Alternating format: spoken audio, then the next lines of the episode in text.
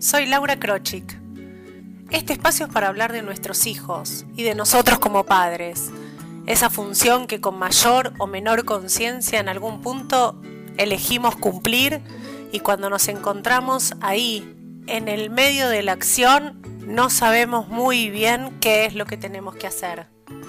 Los invito a que nos pensemos juntos, a que encontremos la mejor manera de comunicarnos con nuestros hijos, de ser esa madre y ese padre que con conciencia y con claridad queremos ser. Bienvenidos. Esto recién empieza. Hoy quiero hablarles de los berrinches, los caprichos, las rabietas o como quieran llamarlo. Quiero que quede claro que cualquiera de las manifestaciones que hacen los niños en una etapa absolutamente inmadura de su vida, que es entre los dos y los cuatro años, ante una situación frustrante, ante,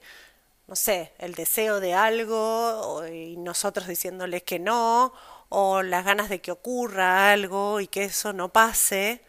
es absolutamente esperable.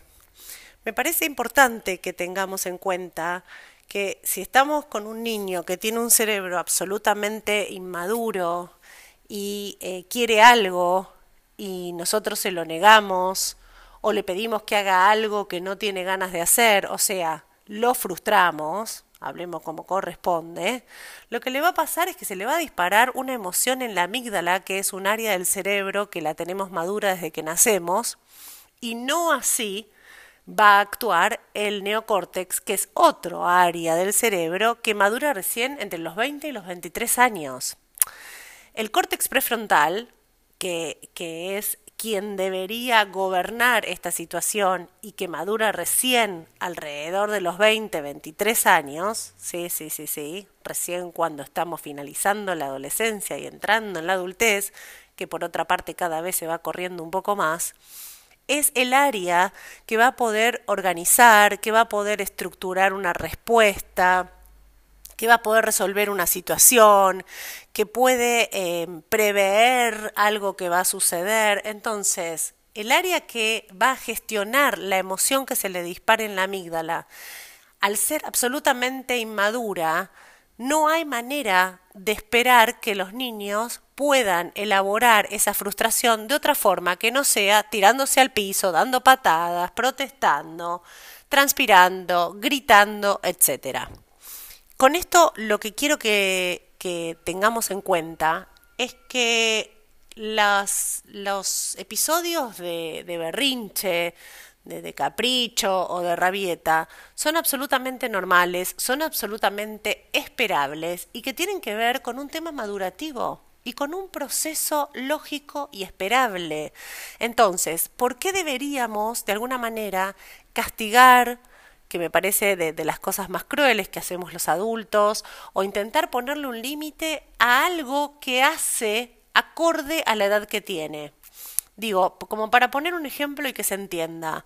em, creo que tiene que ver con la interpretación que hacemos, porque parte de la etapa del proceso madurativo y evolutivo de un niño también está en gatear antes de caminar. A nadie se le ocurre que un niño que gatea y que aún no camina pida UPA sea eh, una manipulación. Sin embargo, en relación a una escena frustrante y la respuesta sea una respuesta tan inmadura como el no caminar, sí hacemos una interpretación que tiene que ver con una manipulación. Es un error, es absolutamente un error. No podemos de ninguna manera juzgar la actitud de un niño frustrado como una manipulación hacia nosotros. Está simplemente mostrándonos una emoción que se le despertó y que no la sabe manejar. Entonces, si no se nos ocurre a un niño que gatea eh, pretender que camine cuando no está maduro, a un niño que no controla esfínteres, pretender que deje los pañales cuando aún no está maduro, a un niño que no habla, pretender que nos comunique cuando aún no está maduro. ¿Por qué se nos ocurre pretender que un niño que aún no está maduro en el manejo de sus emociones haga un manejo de la frustración como nosotros esperamos que haga?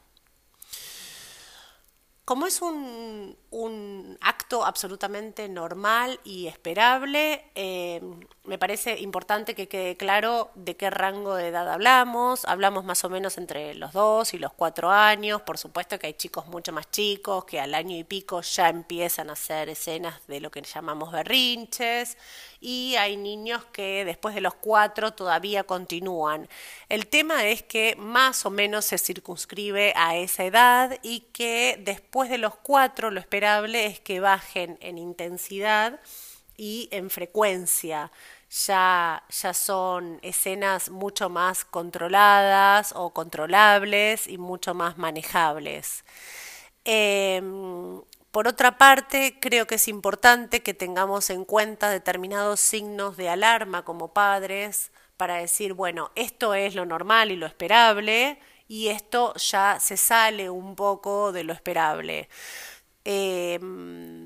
Creo que lo que se puede salir de lo esperable es que haya pasado los cuatro o cinco años y todavía no haya bajado la intensidad ni la frecuencia, o que al contrario haya aumentado la intensidad o la frecuencia, o que el niño deje de comunicarse, deje de expresarse, que, que ya tenía un vocabulario determinado y cierta narrativa y a, partir de las de las escenas de caprichos, de berrinches o, de rabietas, eh, baja esta comunicación, el uso de las palabras o, la expresión, o deja de sostener la mirada, era un niño que perfectamente hacía foco con los ojos del adulto, de sus cuidadores, y deja de sostener la mirada. En esos casos, la verdad es que lo que sugiero en principio es que tengan un contacto con el docente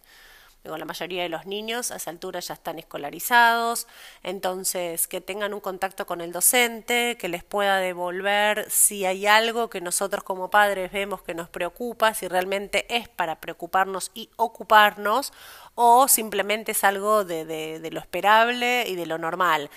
El docente, por un lado, tiene la experiencia que le permite eh, que, le dan los años de estar con niños y por el otro lado tiene los conocimientos como para poder decirnos dónde estamos parados. Y en todo caso, eh, en caso de que realmente haya una situación preocupante, yo lo que sugiero es que los padres se acerquen a algún profesional, de los profesionales que se dedican a orientar a padres, eh, en busca de la respuesta respecto de lo que ellos deberían hacer.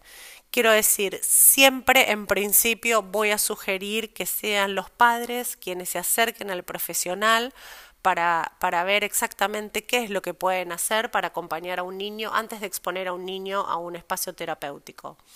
Eh, en los próximos episodios voy a contarles y voy a darles algunas sugerencias respecto de qué podemos hacer los adultos que acompañamos a los niños en estos episodios de berrinches o de caprichos.